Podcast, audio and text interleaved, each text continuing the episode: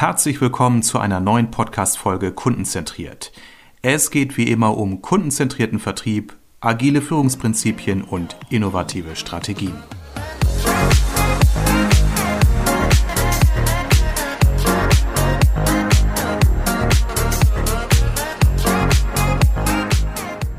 Und heute gibt es wieder eine ganz spannende Ausgabe in meinem Podcast. Heute geht es nämlich um Handicap Sportsponsoring. Das ist so außergewöhnlich, dass ich das nochmal mit besonderem äh, Applaus ankündige. Ich habe nämlich hier zwei ganz tolle Gäste bei mir. Einmal den Sebastian Dietz. Sebastian, du bist äh, mehrfacher Weltmeister und Paralympicsieger im Diskus- und Kugelstoßen. Herzlich willkommen, Sebastian.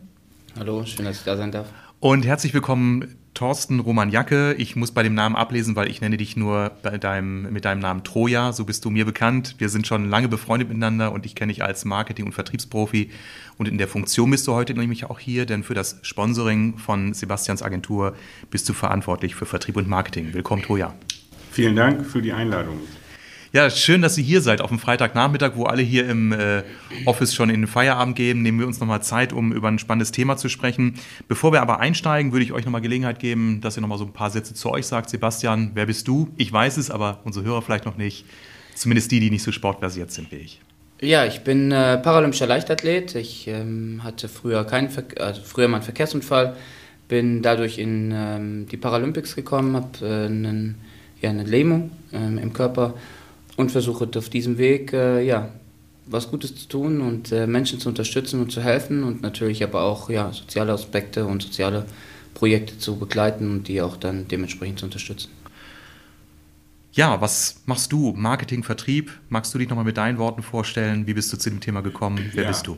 Hallo, ja, ich komme aus dem Vertrieb, ähm, habe als Versicherungskaufmann äh, natürlich so die Klassiker kennengelernt habe dann meinen eigenen Weg äh, äh, gemacht äh, im Bereich äh, Vertrieb und dann auch äh, Marketing, weil es mich einfach äh, ja, angetriggert hat, die Kreativität, die in mir ist, auch auszuleben. Und da bin ich jetzt, wie gesagt, unter anderem für Handicap Sports Sponsoring unterwegs. Und wir beide haben darüber vor ein paar Tagen gesprochen, als wir mal auf einen Kaffee uns getroffen hatten. Und ähm, ich hatte dann im Nachgang die Idee, Mensch, lass uns doch mal zusammen einen Podcast machen, weil ich bin ja weder Experte für Sportsponsoring noch bin ich Experte für Sport überhaupt. Das wissen alle meine Freunde. Aber ich fand äh, euer Thema interessant, weil ich natürlich auch immer außergewöhnliche Themen für sehr, sehr oder mich neugierig machen. Und zum anderen, weil ich da auch eine Parallele sehe oder eine schöne Analogie auch so zum Thema Vertrieb, weil Handicap-Sport und Handicap-Sport-Sponsoring sind ja keine einfachen Themen, weil sie nicht der gesellschaftlichen Norm entsprechen. Wir haben ja im Vorfeld schon darüber gesprochen, Sebastian. Äh, es ist immer etwas Außergewöhnliches. Es hat mit, äh, ja, ich sag mal, auch besonderer Motivation, die erforderlich ist, zu tun. Und da sehe ich auch viele Parallelen zu Vertrieb, weil im Vertrieb sehe ich oft eine sehr normierte Vorgehensweise. Alle Mitarbeiter müssen gleiche Ergebnisse bringen, alle Mitarbeiter müssen gleiche Ziele erreichen, aber Menschen sind eben nicht alle gleich. Und äh, das setzt sicherlich auch die Vertriebsleiter vor die besondere Aufgabe heutzutage. Hey, kann ich Teams möglicherweise auch anders steuern und schulen oder, oder unterstützen? Und wie weit äh, können wir auch vielleicht von anderen ja, Menschen lernen? Ähm, ich habe bei dir, Sebastian, auf der Website ein spannendes Zitat gelesen, äh, oder du sagst, äh, aufgeben ist keine Option, kämpfen schon.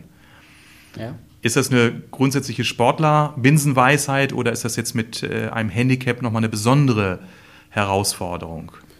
Nee, es kommt eigentlich durch meinen Unfall. Ähm, dadurch, dass ich äh, bei dem Unfall querschnittsgelähmt war und von Hals abgelähmt und mich nicht bewegen konnte, war halt einfach die Frage, wie geht es für mich weiter? Und es gibt für mich in dem Fall nur zwei Wege äh, und kein Und und kein Oder. Und das ist Aufgeben oder Kämpfen. Ähm, und deswegen ist für mich Aufgeben keine Option und Kämpfen eben schon. Und ähm, das ist aber in allen Richtlinien oder in allen Möglichkeiten, Facetten des Lebens einfach auch wieder da und vor allem auch im Vertrieb. Äh, natürlich kriegt man ähm, die Tür vorne mal zugeknallt, aber es gibt immer noch einen Hintereingang äh, und den kann man im Zweifel nehmen. Also es gibt immer eine Möglichkeit, um den Unternehmen oder im Vertrieb auch zu kämpfen und die, die Chance zu, zu sehen. Manchmal ist man zum falschen Moment da, aber die Zeit wird kommen, man darf halt nicht aufhören und äh, muss es als Kampf sehen. Ja. Das ist natürlich bei dir nochmal eine ganz andere Dramatik. Also wenn ich mal überlege, ich bekomme die Absage auf ein Angebot, was ich geschrieben habe, dann schmerzt mich das auch. Aber das ist ja nicht im geringsten mit äh, deiner Situation zu vergleichen. Du bist im Krankenhaus aufgewacht, hast die Diagnose bekommen, Lähmung und die Ärzte haben wahrscheinlich prognostiziert, du wirst nie wieder laufen können. Genau, also ich hatte die ähm, Aussage, dass ich ein Jahr im Krankenhaus bleiben muss und von Hals ab gelähmt, also im Pflegefall bleibe. Ähm, das ist sicherlich eine beschissene Situation und war für mich als 19-Jähriger auch eine richtig beschissene Situation. Und es gibt natürlich auch den Moment, wo man dann wütend ist und sauer ist und äh, das auch rauslässt und ich auch äh, den Moment hatte, dass ich keinen Bock hatte auf mein Leben. Aber das Leben ist halt schön ähm, und natürlich kann man das eine mit dem anderen bedingt vergleichen, aber es sind halt Parallelen da. Und wie gesagt, es, es gibt immer ein, oder es gibt immer einen Moment, wo es sich lohnt zu kämpfen. Ähm, und das Leben ist so schön. Oft ist es einfach so, dass man ja, vergisst, was man als Geschenke schon hat und was man einfach schon bekommen hat.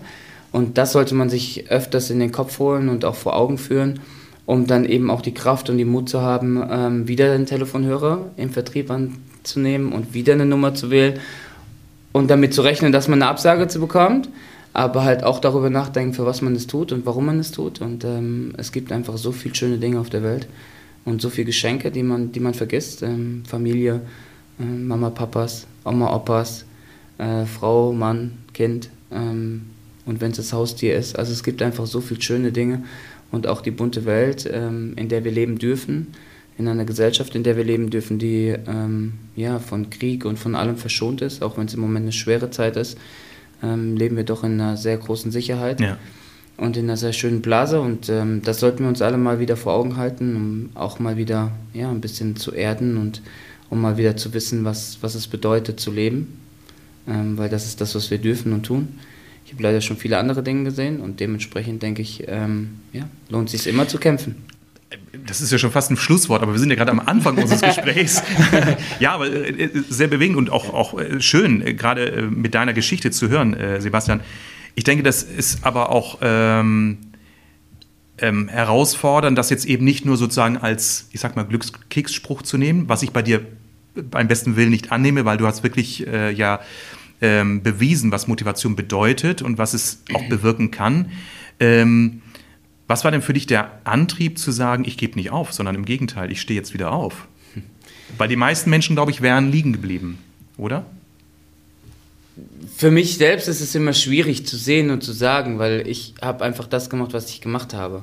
Ähm, und es ist mein Leben, it's my life. Ähm, aber es ist schon so, dass ich natürlich einen Trägerpunkt hatte. Ähm, ich habe nach der Diagnose, die ich das erste Mal verstanden habe, ähm, sehr wütend reagiert und äh, gesagt, dass ich keinen Bock mehr habe auf mein Leben und nimmt mir die Beine ab, schmeißt mich aus dem Fenster, ist alles scheißegal.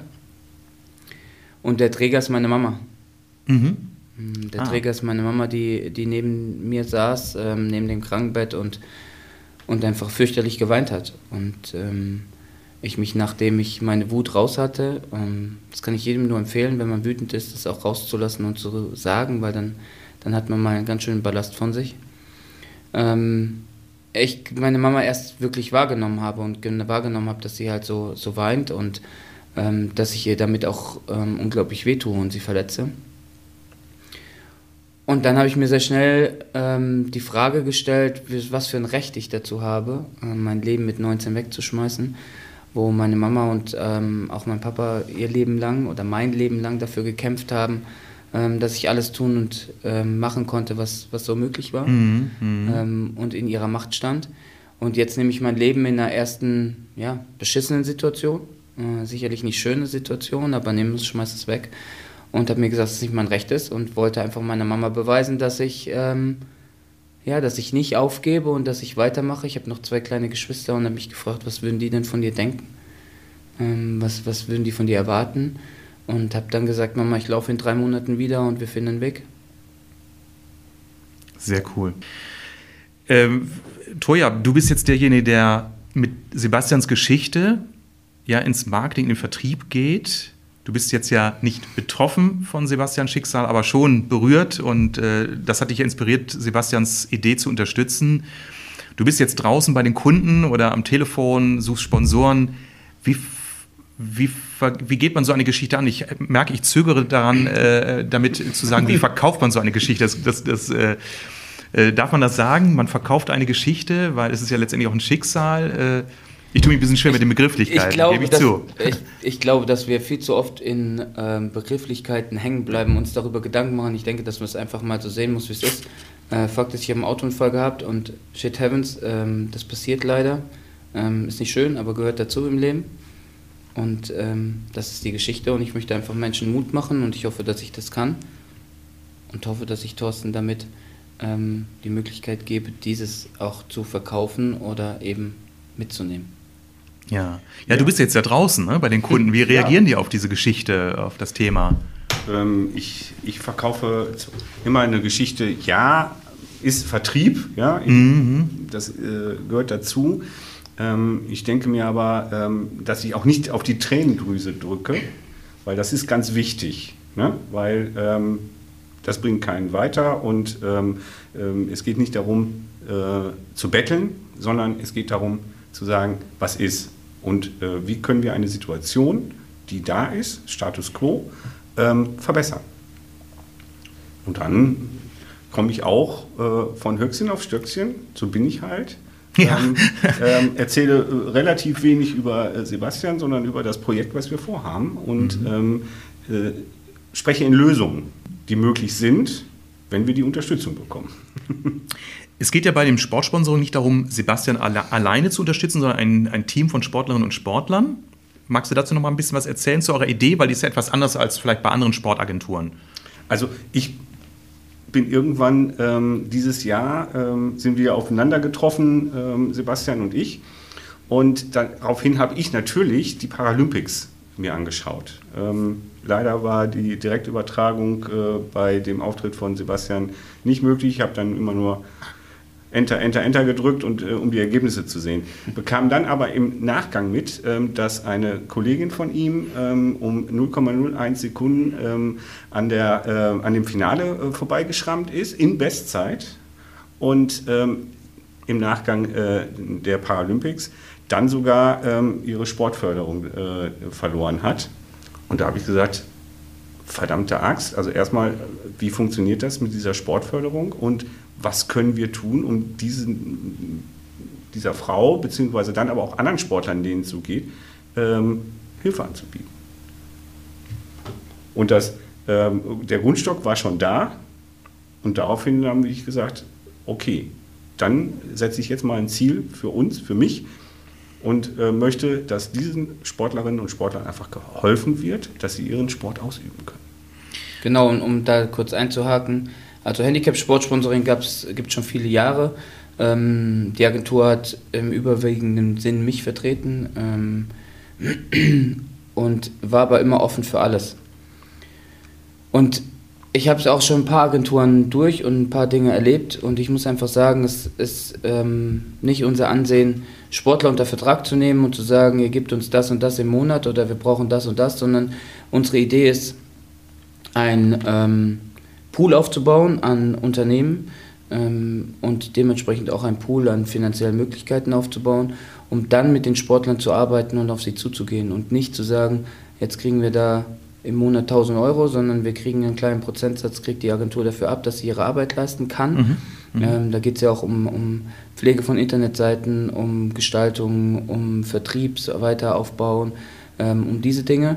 Ähm, die werden damit finanziert, aber es geht nicht darum, sich zu bereichern, sondern es geht in erster Linie darum, dass es Sportförderung ähm, gibt und dass wir diese Sportförderung auch direkt an die Athleten äh, weitergeben. Und deswegen gibt es viele Athleten, die wir wissen, die wir dazu nehmen können, aber keine unter Vertrag, die wir sagen, wir knebeln euch jetzt einen Vertrag, sondern wir nehmen sie dann unter Vertrag, wenn wir die finanziellen Möglichkeiten haben sie zu unterstützen und sie zu helfen. Okay, zu helfen. Ja. Und, und die Herausforderung ist nämlich genau das, dass wir ja von Spitzensportlern, die keine Einschränkungen haben, wissen, ja, da kommen die Sponsoren teilweise von alleine. Mhm. Ähm, ne, ähm, Tennis ein Beispiel, die eine kommt ins Finale und hat schon über, äh, ich weiß nicht, wie viel, 100 Millionen äh, Sponsorengelder eingesammelt, äh, un unbekannte Sportlerin. Völlig legitim, ist alles in Ordnung.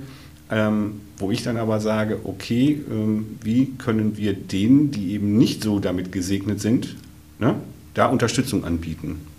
Und das ist die Herausforderung und äh, ich äh, lasse mich auch gerne dann an äh, den Erfolgen messen, aber ähm, das äh, triggert mich. Ja, ich finde das ähm, spannend, weil ich denke, es ist auch gesellschaftlich wichtig, auch äh, die Personen und Menschen oder Interessen zu fördern, die äh, nicht immer im Fokus der, der Medienaufmerksamkeit stehen. Es ist ganz klar, wenn Formel-1-Wagen durch, durch die Zielgerade fährt auf der Pole Position, ähm, dann sehen das Millionen von Zuschauern. Paralympics haben ja deutlich geringere äh, Einschaltquoten als die äh, Olympischen Spiele. Also dieser Zusammenhang zwischen Reichweite und äh, natürlich dann den Chancen, etwas zu, zu vermarkten, ist ganz klar. Ähm, ich habe aber noch eine andere Frage, nämlich ähm, das Thema Motivation. Also sowohl für dich, äh, Sebastian, als, als Sportler mit Handicap, gerade nach dieser schwierigen Situation, nach deinem Unfall, aber auch für euch beide äh, Sponsoren zu finden. Ähm, ihr habt ja beide, ich sag mal jetzt nicht das neue iPhone im Paket, was sich quasi wie von alleine verkauft, oder? Mit welchen Argumenten, mit welchen äh, äh, Mehrwerten geht ihr an die Kunden heran? Ich glaube, ich wäre schon offen, aber ich kann mir vorstellen, dass so ein, ein konservativer Unternehmer dann eher sagt, ich nehme das, was bewährt ist, aber nicht das, was neu ist oder für mich unbekannt ist. Das ist natürlich gerade in der Sportwelt relativ schwierig, weil du investierst ja in einen, einen Mensch.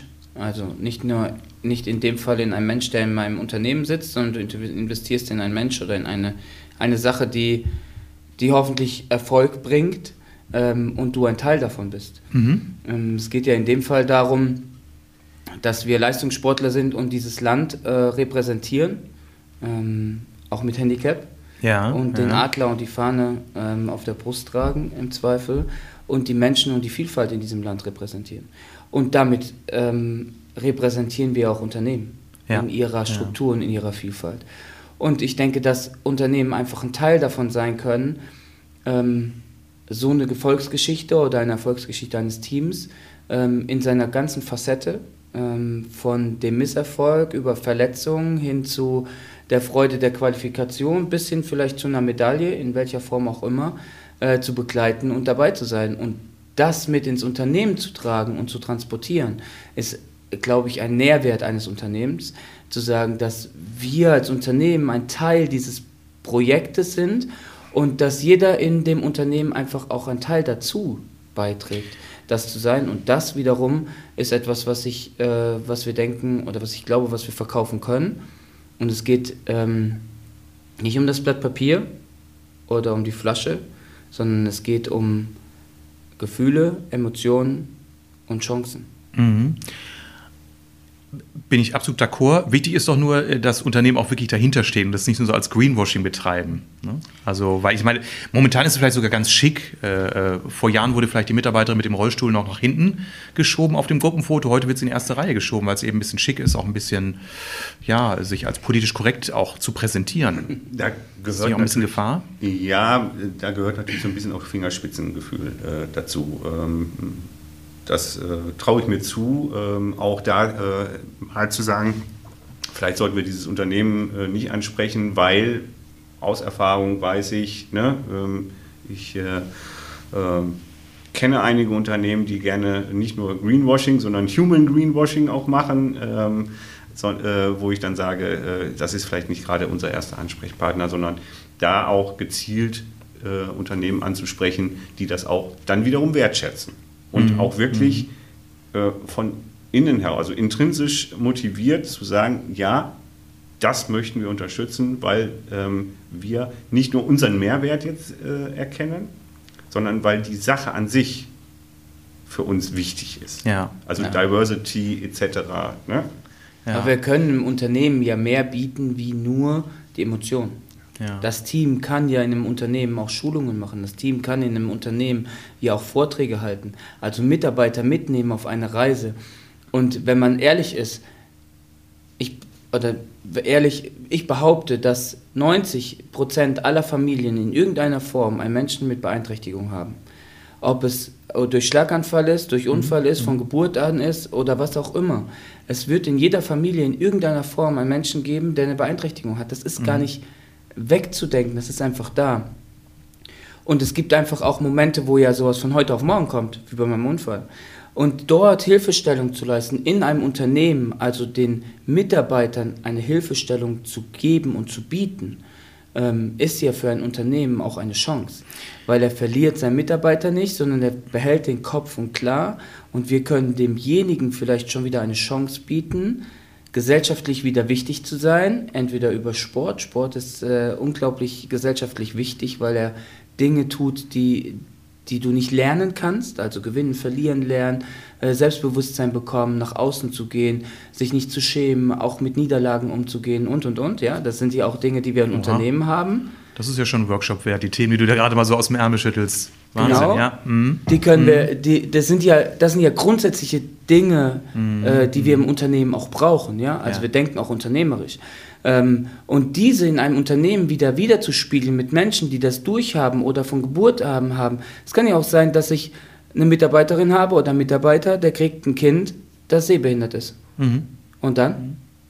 Dann ist doch die Frage, wie geht es jetzt weiter, wo gehe ich hin, was kann ich tun, wo sind meine Wege? Und da können wir doch als, als Team, als Sportler, als Menschen mit Handicap mhm. Hilfestelleleistung. Und da ist wieder der Anschlusspunkt, wir sind nicht nur ein soziales Projekt, ein Greenwashing, mhm. sondern wir können in der Struktur eines Unternehmens auch für Aufbruch sorgen. Ja, ich ich glaube, ich könnte viel von, von, von so einer Zusammenarbeit lernen als, als Armin Hering. Angenommen, ich hätte ein, ein Unternehmen mit vielen Mitarbeitern. Ich habe ja nun ein kleines Unternehmen mit einer Angestellten. ähm, aber angenommen, ich hätte ein großes Unternehmen, würde ich sagen, wow, das würde würd mich super interessieren, weil ja in der heutigen Zeit sich immer mehr Unternehmen auch mit der Frage beschäftigen, wie weit müssen wir auch die Vielfalt in einer Unternehmung zulassen Dabei denken die meisten noch gar nicht so weit, wie wir jetzt hier diskutieren, sondern eher Vielfalt im Sinne von Meinungsverschiedenheit. Ja, wir sind ja alle in so einer Gleichmacherei in Unternehmen. So diese typische Situation, der Chef macht einen Vorschlag und alle sagen, ja, wird gemacht, Chef, und dann gibt es den Kuchen. Wie in dieser berühmten Werbung. Ähm, Widerspruch wird oft in Unternehmen nur sehr, sehr bedingt geduldet. Ja, äh, neue Vorschläge haben nur bedingt eine Chance. Äh, äh, die Risikobereitschaft ist auch nicht da. Man könnte ja auch mal sagen, hey, mal ganz anders gedacht, was du da einbringst. Ich weiß gar nicht, ob das gut oder schlecht ist, aber lass es mal ausprobieren. Was soll im schlimmsten Fall passieren? Ah.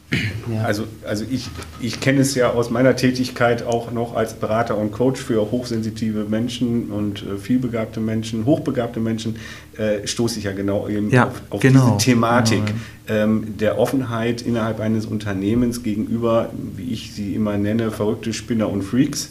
Ja, mhm.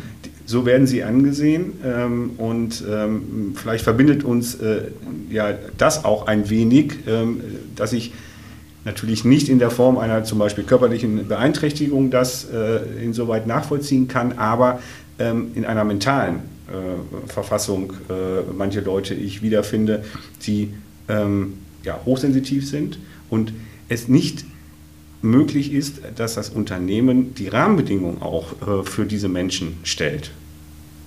Und darauf einzugehen. Also mir ist das nicht so ganz unbekannt und es ist immer wichtig, dass, und, und für mich ist es dann auch eben wichtig, dass die Unternehmen erstmal darauf aufmerksam gemacht werden und welche Möglichkeiten sich daraus ergeben. Auch da wieder lösungsorientiert zu schauen, was macht dieses, ja, dieser Mensch für das Unternehmen und wie wichtig kann jemand sein, wo man augenscheinlich erstmal denkt, was soll er uns bringen? Ich würde es gerne noch ein bisschen ausfü nochmal ausführen, äh, nicht nur in der Hinsicht, sondern ähm, Corona hat uns ja auch gezeigt, dass wir ziemlich einfältig waren. Also, unsere äh, Sachen haben funktioniert, unsere Wirtschaft hat funktioniert, aber Corona hat uns gezeigt, dass wir alles sind, nicht digital mhm, mh. und schon gar nicht kompromissbereit. Es ist so, als wären wir über Nacht durch einen Unfall gelähmt. Genau. Und ähm, aber, Teil wurde abgeschaltet, ja. Genau, aber das ist doch jetzt genau eine Chance oder nicht nur eine Chance, das ist zwingend notwendig. Mhm. Wir sind in einem Wandel der Gesellschaft und wir sind in einem Wandel der Welt. Mhm. In welcher Form wir sehen wollen oder nicht. Mhm. Und wenn wir diese Wirtschaftsmacht bleiben wollen, die wir sind als Land, und zwar als Deutschland, als Exportland, als Produktionsland und, und, und, dann müssen wir uns darauf einlassen, neue Wege zu gehen. Mhm. Wenn wir sie nicht gehen werden, werden wir irgendwann hinten dran hängen. Und zwar nicht nur in der Digitalisierung, wo wir schon ziemlich hinten dran hängen zu mhm. anderen Ländern, sondern auch in vielen anderen. Wir müssen darüber nachdenken, wie können wir Mitarbeiter besser oder anders führen. Besser ist vielleicht auch falsch, aber wie können wir sie anders führen? Mhm. Weil die Bedürfnisse der Menschen werden anders werden. Und da kann man eben eine Rolle mitspielen. Und da muss man Wege gehen. Ja. Da können wir ja. anknüpfen. Das finde ich sehr interessant, weil äh, mich das auch immer wieder erstaunt, dass viele Organisationen oder viele Firmen, die technologisch vielleicht noch sehr weit vorne sind, äh, Hidden Champions, die irgendwelche Spezialprodukte in einer hohen Qualität, in einer hohen Innovationskraft produzieren, aber im Bereich Führung und Zusammenarbeit sehr konservativ unterwegs sind. Also ich habe das kürzlich wieder gehört, hieß es, ja, was war denn mit dem und dem Bewerber? Hat, hat man den eingestellt? Nein, hieß es, der hat nicht ins Team gepasst. Und da frage ich mich, warum muss jemand ins Team passen? Warum darf der nicht auch mal anders sein? Ja? Klar, wenn man jetzt so einen Querulanten hat, äh, äh, der die ganze Nacht Unruhe bringt, gar keine Frage, der kann möglicherweise mehr kaputt machen als helfen, aber jemand, der nicht ins Team passt, ist ja oftmals schon jemand, der einfach anders denkt, der auch mal beim Meeting sagt, ich sehe das anders, ich hätte einen anderen Vorschlag. Das fängt ja schon bei der, bei der Auswahl an. KI und Algorithmen gesteuerte Auswahlprozesse, da fallen ja schon ganz, ganz viele, ich sage immer so 80, 90 Prozent äh, durchs Raster. Und dann hat man eben die äh, High-Performer, die äh, genau auf diese ähm, Keywords passen und, ähm, aber die, die Vielfalt, die das Unternehmen möglicherweise braucht, also ich behaupte, sie brauchen es sowieso und jedes Unternehmen in Deutschland, aber das wird damit aussortiert. Und äh, da ist die Krux, also schon im HR-Bereich. Ja. ähm, könnte ich jetzt ausführen noch äh, lang und äh, gruselig, ja. ja. Und aber genau da äh, setzt es ja schon an. Aber es wäre vielleicht eine Marktlücke, äh, Troy, für uns beide. SEO für Bewerbungs schreiben. Ja. Aber wir okay. müssen uns doch die Gesellschaft nur angucken. Ja. Ja. Wie entwickelt sich die Gesellschaft? Wir haben halt viele Jahre, und das ist ja auch gut gewesen in der Entwicklung unseres Landes, Menschen gehabt, die sind morgens zur Arbeit gegangen und sind abends wieder nach Hause gegangen. Und die haben ihre Arbeit einfach abgeleistet und fertig. Und das war für die wirtschaftliche Entwicklung unseres Landes auch zwingend notwendig. Aber wir haben eine andere Zeit. Wir haben eine andere Generation. Wir haben eine Generation, die mitsprechen möchte. Mhm, mh. Und es wächst jetzt eine Generation gerade heran, die nicht nur mitsprechen will, die Veränderung will. Und, ja, und die und brauchen wir auch dringend. Wenn also. wir nicht anfangen, das auch anzunehmen, also die Frage ist doch, wir haben jetzt schon Probleme mit Menschen, die mal sagen, das finden wir nicht so cool oder ich würde halt lieber um 10 Uhr anfangen und würde länger arbeiten und der andere würde lieber um 6 Uhr anfangen und würde kürzer arbeiten. Das sind ja aber Prozesse, die, denen wir uns beschäftigen müssen. Wenn wir uns jetzt nicht anfangen damit zu beschäftigen, was machen wir denn mit der Generation, mhm. die jetzt heranwächst, die sagt, das ist alles nicht meins, das ist alles scheiße. Dann haben wir gar keine Mitarbeiter mehr. Also müssen wir uns doch auf diesen Wandel einlassen, um in der Funktion des Unternehmens und der Wirtschaftsmacht Deutschland auch eine zu bleiben. Weil im Moment haben wir nur Arbeiter. Aber wir haben in der Gesellschaft, in der, in der im Moment Entwicklung, der Evolution eben nicht mehr nur noch Arbeiter. Die haben wir uns ja aber selbst durch die Schule, durch Studium, durch unsere Ausbildung, durch die Professionalisierung und, und, und auch heranwachsen lassen. Ja. Jetzt müssen wir ihnen auch die Chance geben. Absolut. Und was für eine Riesenchance das ist, merkt man immer, wenn man mit jüngeren Menschen zusammenarbeitet. Ich zähle mich schon zu den etwas älteren mit Anfang 50. Schön, dass du nickst. Ja, ist so. ja, wir sind ja nicht, nicht so ganz weit auseinander. Äh, und ich finde das so spannend. Ich habe mich gerade gestern mit einem, einem jungen Mann aus Berlin unterhalten äh, und äh, mich mit ihm für Januar verabredet, weil er hat eine super Geschäftsidee zum Thema agiler Vertrieb. Und ja, du bist gemeint, über Robert, wenn du dieses hörst. Und habe gesagt, komm, lass uns einfach mal treffen, Berlin ähm, egal ob wir da gemeinsam einen Euro mit verdienen oder einfach nur Wissen teilen oder uns einen tollen Tag machen, allein die Chance mit einem jungen Menschen über ein Thema, was mich auch interessiert, sich mal unterhalten zu können, seine Ideen wahrzunehmen, meine Erfahrungen einzubringen, ist doch ein Geschenk. Aber dafür muss man es auch zulassen. Und selbst wenn ich nach Hause fahre und sage, boah, das war aber jetzt total schräg, was der vorhatte, ich glaube nicht, dass das zu mir passt, aber irgendwie was mal interessant, das hat mich irgendwie inspiriert. War es doch diesen Tag Reise wert? Dieses Normierte, was du ansprichst, ja, das macht unser Unternehmen aus. Ja? In Fabriken macht das ja auch Sinn. Aber es war doch nicht von Anfang an so.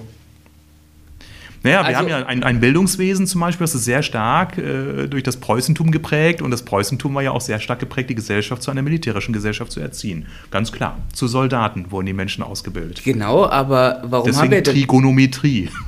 Über das haben wir eben schon gesprochen. Genau, aber warum, warum haben wir denn Unternehmer und warum sind wir denn so stark? Weil es irgendwann mal Menschen gab, die in das Risiko gegangen sind und die sich gesagt haben, ich probiere das jetzt, auch wenn das in die Hose geht. Aber viele Unternehmen denken heute nur noch in nackte Zahlen. Und natürlich ist dieses Risiko, was sie damals gegangen sind und wo heute sie das Unternehmen hingeführt haben, das Richtige gewesen. Aber wenn wir nicht aufhören, in nur nackte Zahlen zu denken, dann fahren wir das Ding einfach gegen die Wand. Wir müssen es ein bisschen mehr mit Risiko behaftet auch in der einen oder anderen Phase sehen. Also gar nicht, gar nicht zu sagen, okay, jetzt mache ich keine 30 Millionen Umsatz oder Gewinn, sondern ich mache eben nur 25, weil ich habe mir einfach ein paar Tage Zeit meinem Unternehmen oder meinen Mitarbeitern Zeit gegeben, sich zu entwickeln und neu zu machen. Dann mache ich vielleicht zwei, drei Jahre weniger und mache danach aber keine 30, sondern mache 50. Ja, ja. Das ist ja die Frage der Entwicklung und welche Chance möchte ich meinem Unternehmen und in der Zukunft geben. Genau, und wenn die Frage nicht mehr gestellt wird, ähm, Herr Jacke oder äh, ne, Herr Dietz, Sie kommen einfach zwei Jahre zu früh für diese Idee oder für, für dieses Projekt, ähm, dann sage ich immer, nee, wir sind eigentlich schon, äh, ne, Sie sind drei Jahre zu spät und wenn äh, Sie Ihre, Ihre Denke nicht überdenken, ähm, dann wird Sie das vielleicht äh, dahin bringen, dass es Sie irgendwann mal nicht mehr gibt. Denn, sagen wir es auch ganz offen, ich sage so, dann geht bitte sterben als Unternehmen. ja, ich bin da ganz offen. Ich, bin großen Elefanten. Du hast eben das Alter angesprochen, ich bin 53 und ich habe so viele schon Sachen auch erlebt und in Unternehmen und auch die Ausreden. Und ähm, die können sich gerne in ihrem Kreis weiter bewegen. Gerne, ist auch in Ordnung.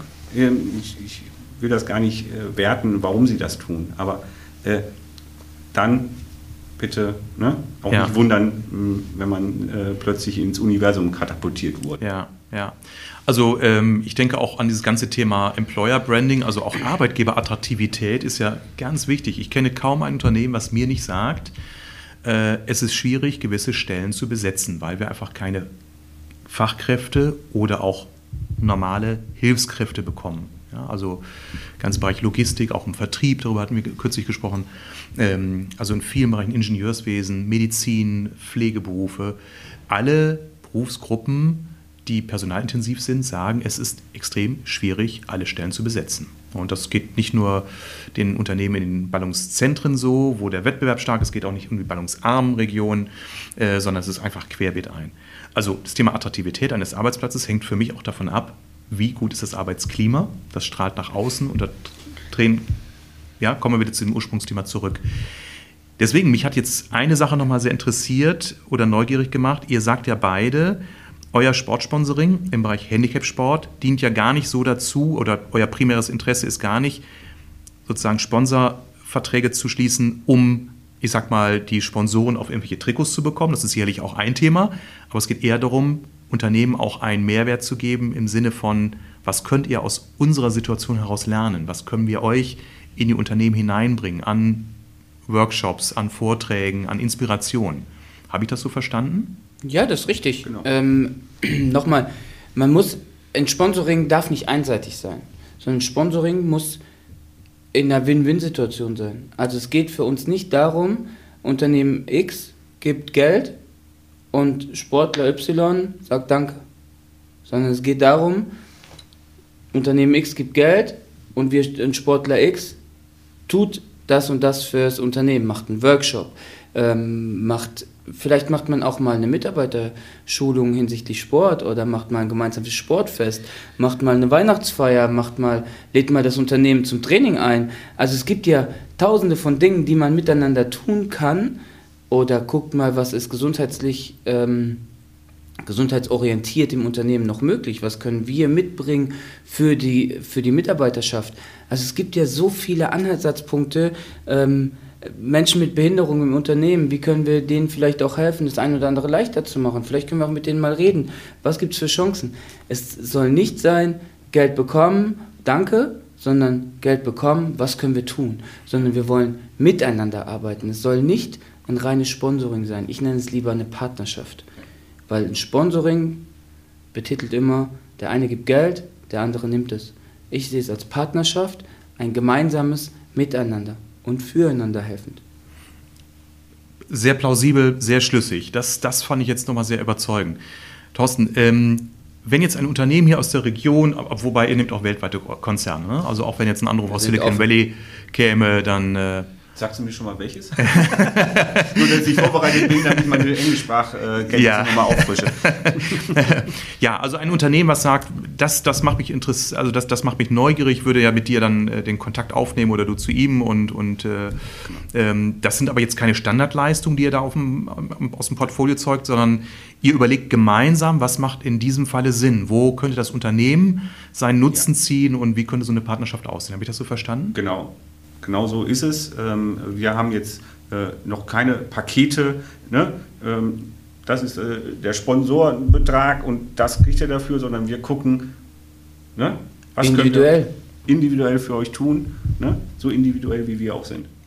Genau, das genau wir, haben ja, wir haben ja schon äh, davon gesprochen, dass man individueller sein muss und ähm, genau das ist ja auch ein, ein, Anhaltspunkt und eine Idee. Nicht genau. zu sagen, du gibst mir Summe X, dafür darfst du aufs Trikot. Gibst mir Summe X, dann darfst du aufs Trikot und auf die Autogrammkarte. Was für ein Blödsinn. Was willst du? Was will das Unternehmen von dem Sportler? Ja. Was können ja. wir dafür tun? Und das gemeinschaftlich zu entwickeln, ist doch auch, auch ein Nährwert für eine Marketingabteilung in einem Unternehmen. Was können wir machen? Wo können wir hin? Was gibt es für Ideen? Was haben junge Leute mit Beeinträchtigung, aber auch andere junge Leute für Ideen? Wo können wir verrückte Dinge zusammentun?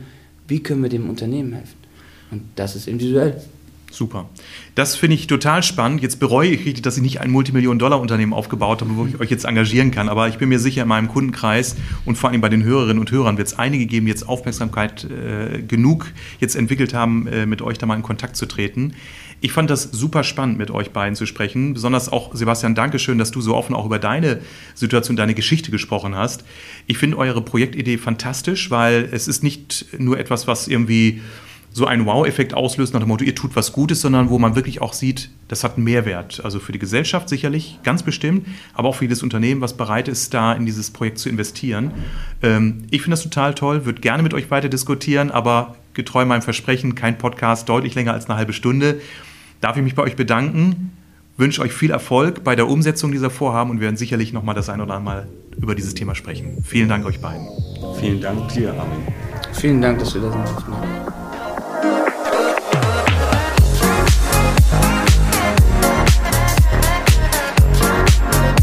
Vielen Dank fürs Zuhören. Alle wichtigen Infos und Links findest du übrigens in den Show Notes. Wenn dir diese Folge gefallen hat, gib mir bitte eine positive Bewertung bei iTunes oder deinem Podcast-Anbieter, damit ich weiß, welche Themen für meine Zuhörer besonders relevant sind. Also, bis zum nächsten Mal.